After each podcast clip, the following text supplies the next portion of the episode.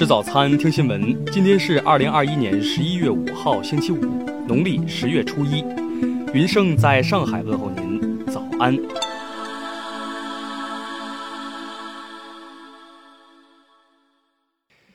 首先来关注头条消息。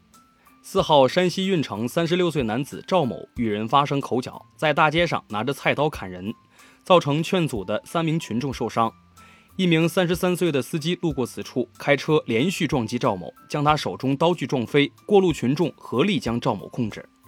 目前，赵某已被警方控制，伤者伤情稳定，案件正在进一步侦查中。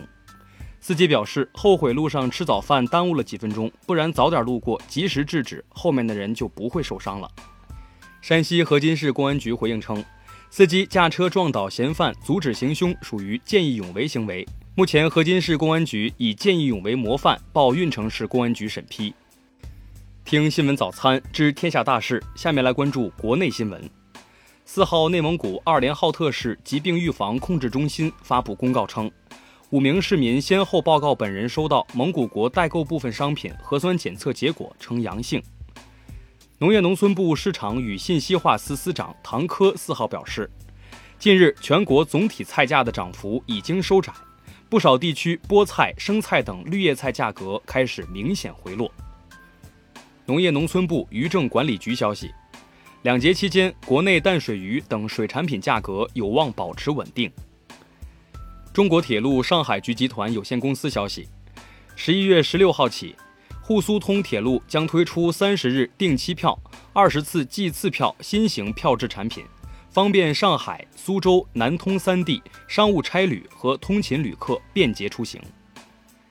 四号消息，二零二一年十月，国家能源集团共完成煤炭产量五千余万吨。十一月三号，日产量达一百七十七点一万吨，再创历史新高。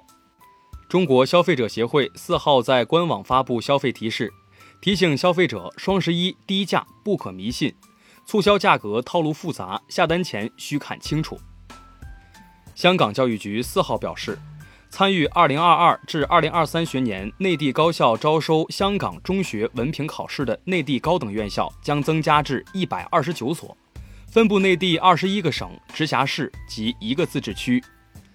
澳门特区行政长官贺一诚于四号应商务部部长的邀请，出席于上海举行的第四届中国国际进口博览会开幕式。结束上海行程后，行政长官将率团前往杭州考察。下面来关注国际新闻：尼日利亚经济中心最大城市拉各斯一号发生的在建高楼倒塌事故的遇难者，截至目前已达三十六人，九人获救。救援工作仍在进行中。三号被法国扣留的英国渔船已于当日驶离法国西北部的勒阿弗尔港。此前，法方表示，这艘渔船在没有许可的情况下，在法国西北海域捕捞了超过两吨扇贝。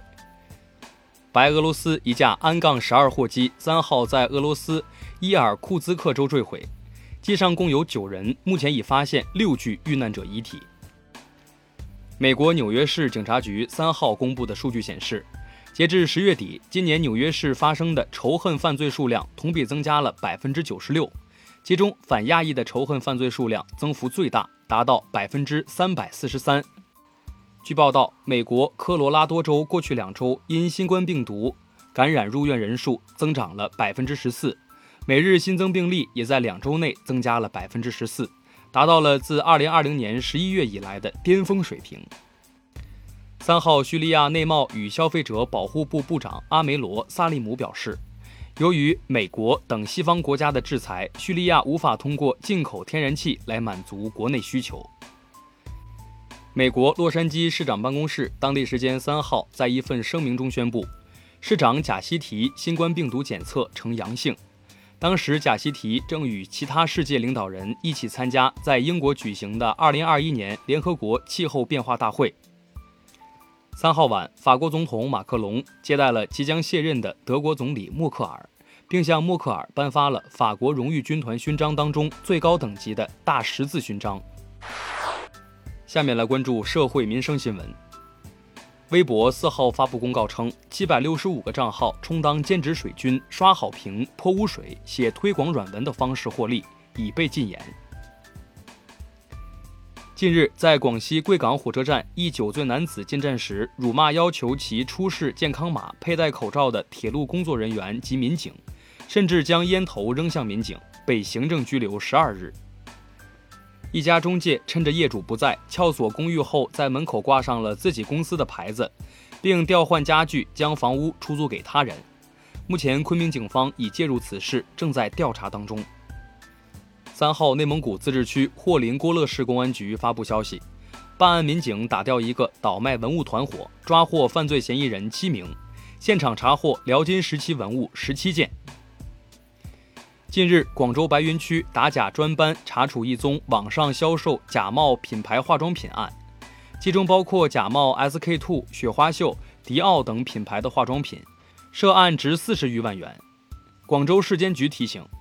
网上品牌授权书也有可能伪造。最后来关注文化体育新闻。二号消息，国际手球联合会修改了沙滩手球比赛规定，允许女运动员穿着紧身短裤参加比赛，而不是此前的比基尼短裤。新规定将于明年一月生效。中国篮球协会四号宣布，因为在国际篮联技术官员认证体能测试中串谋作弊。魏国良、叶楠被取消国家级篮球裁判员技术等级资格。